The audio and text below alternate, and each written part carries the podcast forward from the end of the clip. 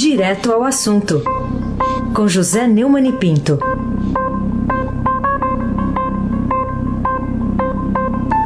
Neumani, bom dia. Bom dia, Raíssa Abac, o craque. Bom dia, Carolina Ercolim, tintim por tintim. Bom dia. Bom dia, Almirante Nelson e o seu pedalinho.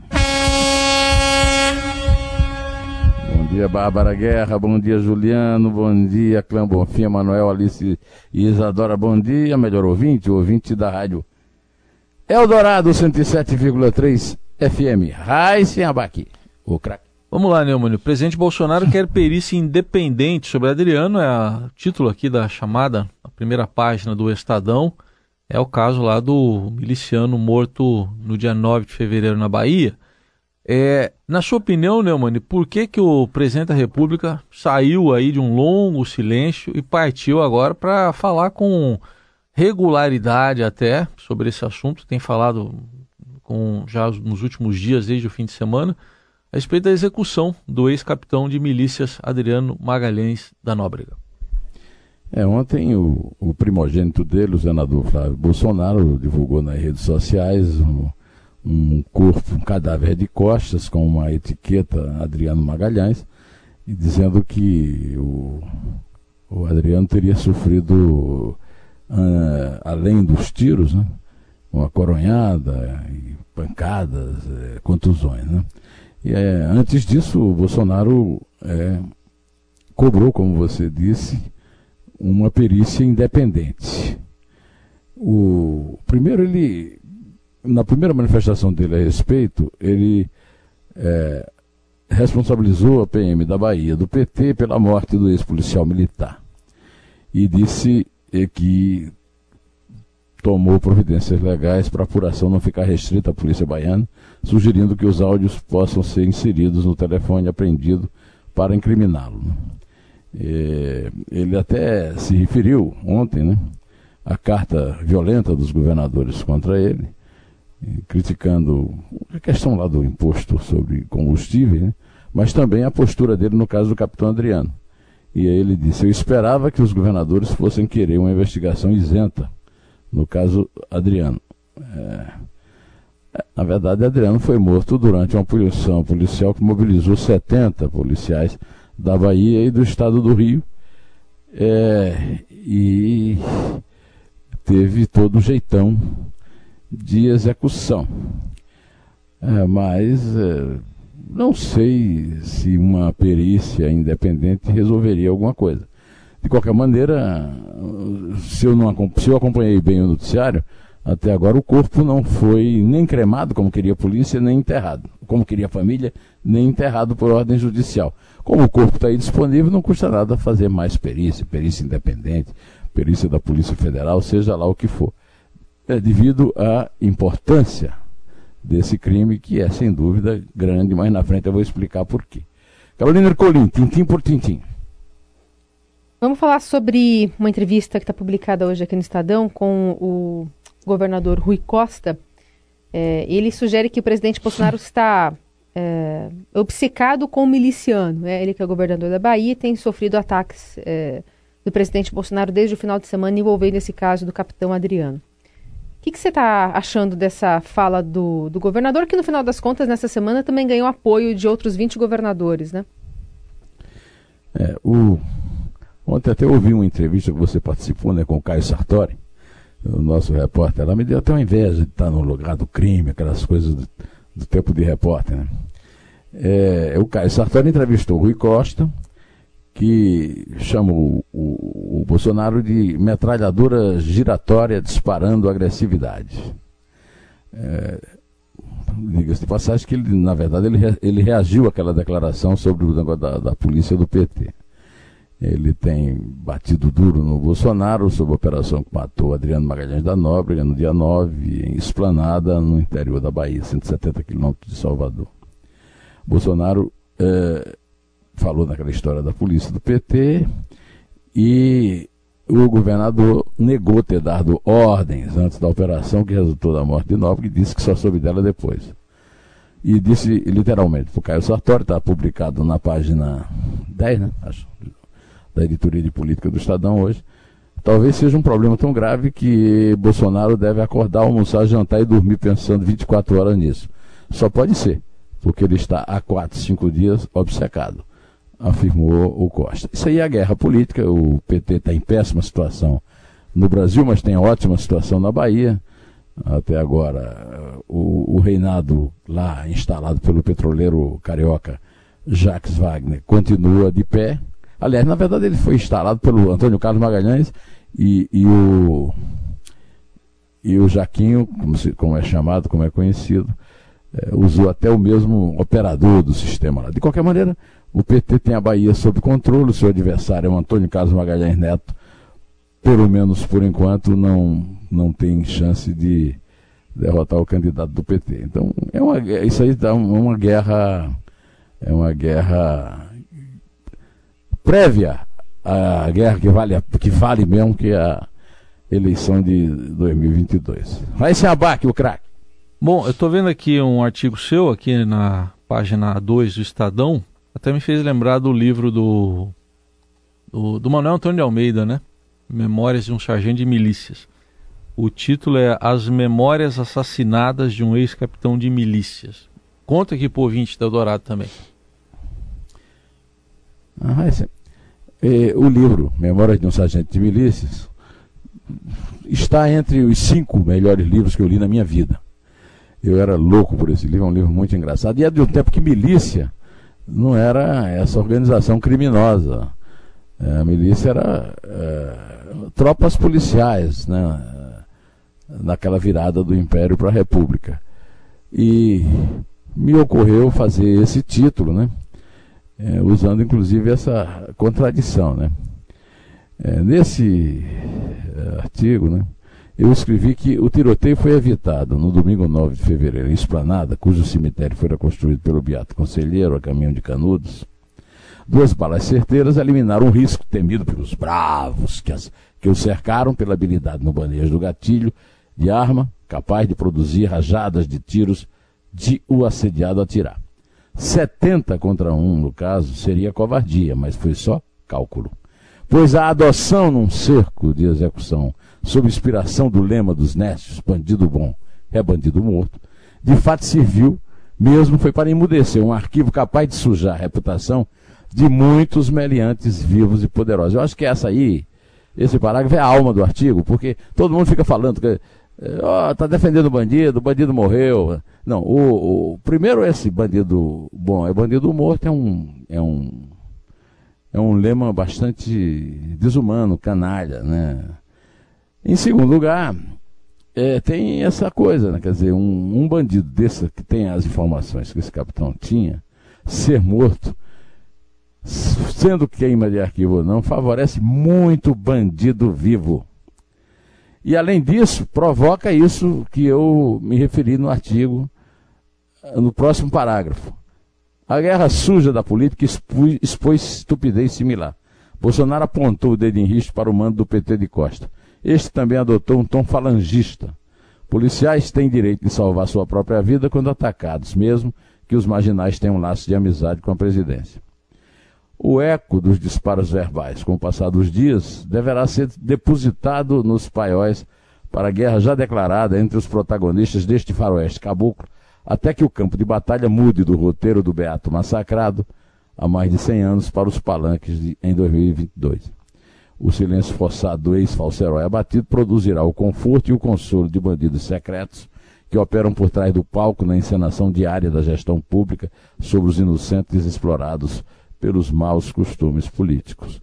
No meio do artigo eu também falo no assassinato de Marielle, é, que vai completar dois anos, agora em 14 de março, e lembrando o seguinte, que o, aquele, aqueles dois prédios que desabaram lá em Musema, o assassinato de Marielle e agora do Adriano, passarão em brancas nuvens, é, não serão investigados como se devia e darão, como sempre, a tranquilidade da impunidade para os bandidos que realmente mais interessam, que são o que eu chamo de bandidos secretos.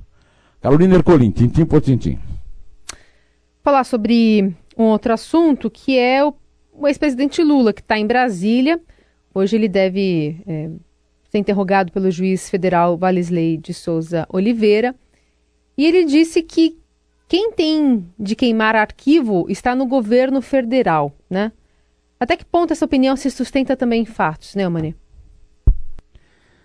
Bom, em primeiro lugar, o Lula está com a intenção de visitar Davi Alcolumbre, é, presidente do Senado. Se o presidente do Senado recebe um condenado, é, ou seja, um ladrão, lavador de dinheiro, é, passado em três instâncias, nove, juiz, desembargadores e ministros, a zero. Apesar de solto, ele foi solto, mas não tem mais a presunção da inocência, depois que é condenado na segunda instância, e ele já foi duas vezes, né? É, não tem mais presunção da inocência, apenas os fatos já foram devidamente julgados e ficam é, em, suspenso é, detalhes formais do processo. Né? É, então, o Papa recebeu Lula e o mundo caiu na cabeça do, do Papa. Eu, quero, eu vou esperar para ver o que é que vai acontecer. Primeiro, se o Alcolumbre vai recebê-lo. Né? O Alcolumbre depende de votos da esquerda para dar um golpe lá no Congresso, que é ele e o, e o Rodrigo Maia querem rasgar a Constituição e os, e os regimentos das casas para se reelegerem no meio do mandato que é terminantemente proibido. Então, é, é difícil não receber o Lula, mas eu vou cobrar. Em relação à declaração de Lula, quem tem medo, quem tem de queimar arquivo é quem está no governo federal, não o Rui Costa. É, ele disse: o cidadão não deveria ter sido morto, deveria ter sido preso. Tenho certeza que Rui Costa é um homem de bem que respeita os direitos humanos e que jamais faria uma coisa para queimar arquivo. Bom, eu não sei se o, o Rui Costa é o comandante da Polícia da Bahia, ou seja, é o responsável por metade do, da execução. A outra metade é do Wilson Itzel, que não é do PT, não é da esquerda, mas também é inimigo jurado de Bolsonaro, porque disputa a mesma eleição em 2022. É pelo menos na pretensão dele, né? Agora, o fato de dizer que, que quem é, é, quem quer que, quem tem de queimar arquivo está na presidência, está no governo federal e não, e não é o Rui Costa. Como sempre, o Lula faz declarações absolutamente irresponsáveis e ninguém cobra. É um condenado, é, é um ladrão, lavador de dinheiro que sai aí pelo país deitando regra a respeito de tudo sem ter base em fato nenhum. Mas isso todo mundo já espera dele, ele é um político em decadência. É, todo mundo vai ver isso nas eleições é, de novembro, espero, de outubro, aliás e também na eleição de 2022. Aí se abaque o craque. Mudando de assunto agora, Neumann, destaque na primeira página do Estadão, Bolsonaro ofende jornalista da Folha, em referência às afirmações feitas, declarações de ontem do presidente Bolsonaro sobre a jornalista Patrícia Campos Melo. O que, que você diz sobre essa fala presidencial com gente ali do lado rindo, inclusive? Vamos ouvir a fala? O depoimento do, do River, River, né? É, Hans River. Hans River. Foi final de 2018 para o Ministério Público. Ele diz do assédio da jornalista dele. Ela queria, ela queria um furo. Ela queria dar um furo tá? a, a, qualquer preço contra mim. Lá em 2018, ele já dizia que ele chegava perguntando: o Bolsonaro pagou para você divulgar, né? Pelo WhatsApp. É, pelo WhatsApp informações. Ah, Trata-se, evidentemente, da piada de mau gosto que eu já ouvi na minha vida, usando é, o duplo sentido da palavra furo, né? que as gargalhadas dos ridículos puxa-sacos que estão ao lado só reforçam. Né? É, Trata-se de uma cafajestice da qual o Bolsonaro ainda não tinha sido capaz de, de, de usufruir, mas agora ele está se baseando num depoimento que não é provado, que não há nenhum documento que prove nem o que a repórter disse que foi assediada pelo Hans River, nem o que o Hans River disse que foi assediado pela repórter. E o que isso provoca é simplesmente uma discussão sobre impeachment mal acabado o primeiro ano do governo, quando a própria Folha, que é a sua inimiga declarada, é, disse que ele está bem na, na, na, violência, empatou na, na economia e perde no social, que é uma, uma estupidez, até porque desvia o foco da discussão de verdade. Afinal de contas, o mesmo Hans River é, iniciou a campanha do, do Bolsonaro e disse que fez esses disparos para o PT né? e, e, para o Henrique Meirelles. Nada disso é, foi provado, a Folha não provou nada, a matéria é muito frágil desse ponto de vista da prova, mas a moça não. não o Brasil não merece esse desaforo para a moça. O tanto que o Miguel Reale Júnior, que é um dos autores do impeachment da Dilma, disse que é um caso para impeachment enquanto que o outro autor, a outra autora, a Janaína Pascal, acha que não há motivo. Então, essa, esse é, o, essa é a consequência do, do, do, presidente da República ficar completamente é, fora de si e fora de foco. Carolina Ercolim, tintim por tintim. É, e depois o que a gente viu também foi o próprio é, Eduardo Bolsonaro indo até a frente lá quando algumas deputadas estavam defendendo a jornalista voltou a ofender as mulheres, dizendo que, enfim, deu banana, né?